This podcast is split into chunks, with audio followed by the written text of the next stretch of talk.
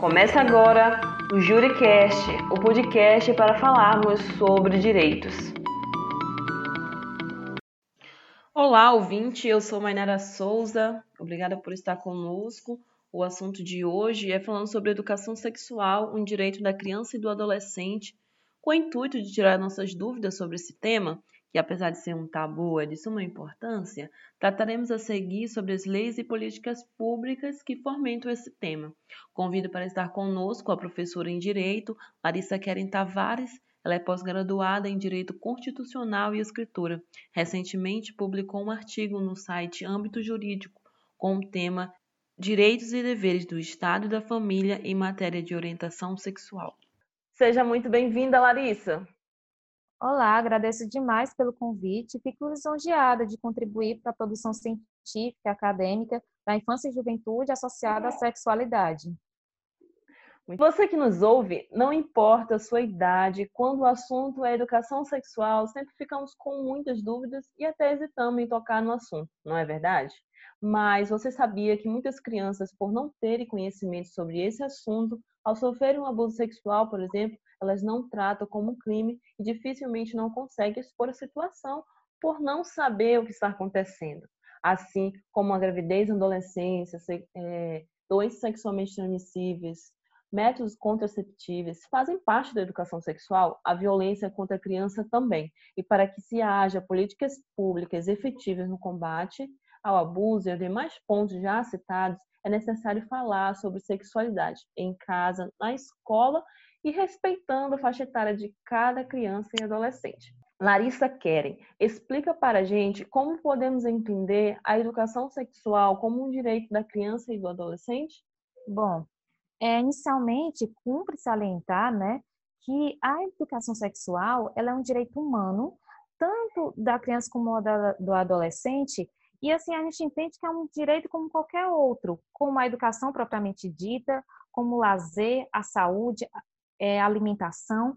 Então, é interessante observar que, além de um direito, é uma garantia. Garantia que eu falo de ser informado, ou seja, de ser informado sobre essa particularidade da vida, que é a sexualidade, onde ela inicia-se desde o nascimento e percorre todo o desenvolvimento humano. Então, é esse conjunto de direitos e garantias que compreendemos como educação e orientação sexual. Por que educação sexual é importante nas escolas?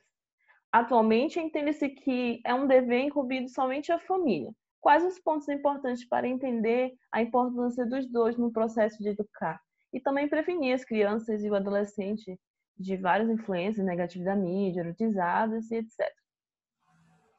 Bom, é, o que acontece é que nosso governo atual compreende, assim como a sociedade como um todo, entende que essa responsabilidade de educar sexualmente é apenas da família dentro do seio do poder familiar.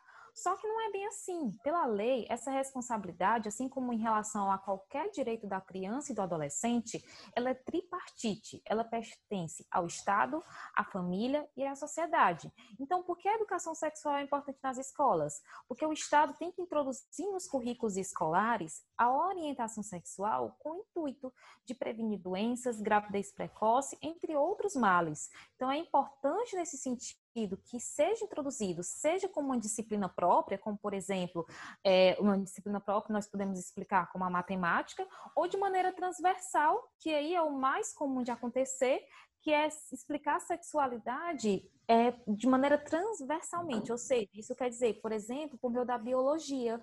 Então, isso é importante, é, é importante introduzir esse assunto com a, a devida urgência.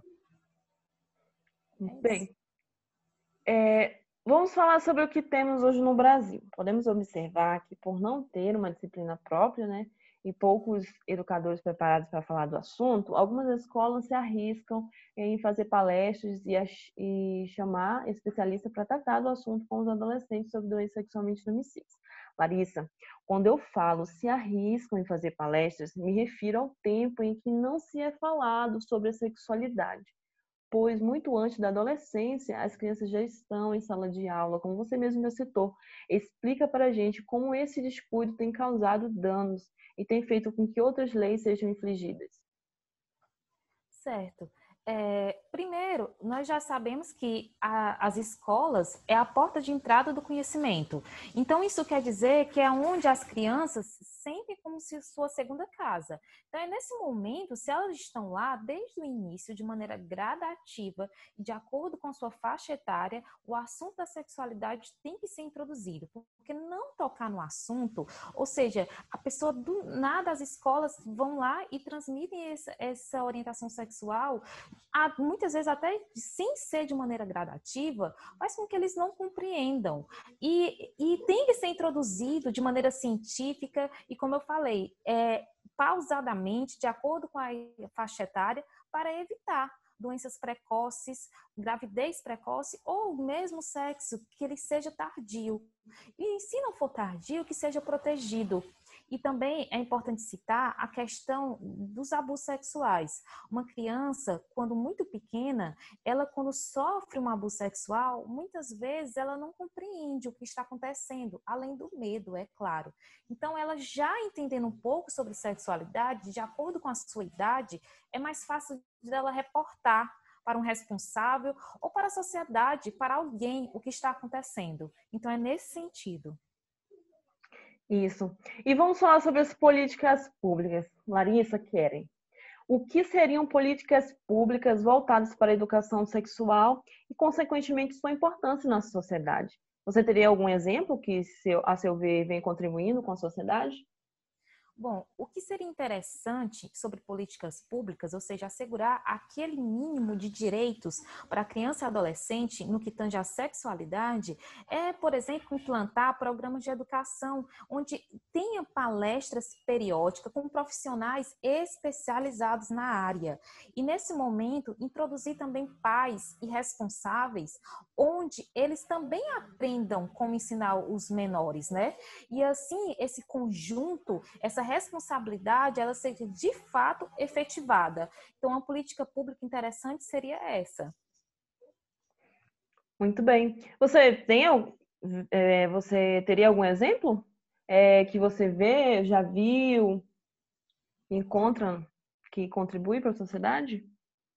Bom, o que geralmente a sociedade faz são as palestras, né? Então, as palestras é, é o que acontece, mas, no geral, acontece mais em escolas particulares. Então, eles chamam profissionais da área e explicam, mas o problema é que eles só explicam mais, por exemplo, para o ensino médio e não é introduzido já quando criança. Então é uhum. importante, como eu falei, que seja gradativo, de acordo com a faixa etária, e desde o início seja implantado esse conhecimento. Chegamos ao fim e o que esperamos para os próximos anos é mais pesquisa sobre esse tema e que pais e mestres possam junto construir uma educação sólida e preventiva. Temos aí 30 anos do Estatuto da Criança e do Adolescente, o ECA, e acredito que teremos ainda muitos avanços no direito à educação, à saúde, o lazer e a segurança de nossas crianças. Muito obrigada, Larissa Keren, por aceitar o convite e explicar esse assunto eu que agradeço e deixo uma mensagem também e um pedido, no sentido do Estado, da família e da sociedade, entregar esforços para que acabe com essa erotização midiática né, infantil. Porque, como eu disse, esse assunto tem que ser introduzido de maneira gradativa, de acordo com a faixa etária. E aí, isso nós não percebemos atualmente. Então, esse, é, fica o meu pedido, o meu apelo sobre isso. Muito bem. A entrevista de hoje foi falando sobre educação sexual, um direito da criança e do adolescente, com Alissa Keren, pós-graduada em Direito Constitucional. Até logo!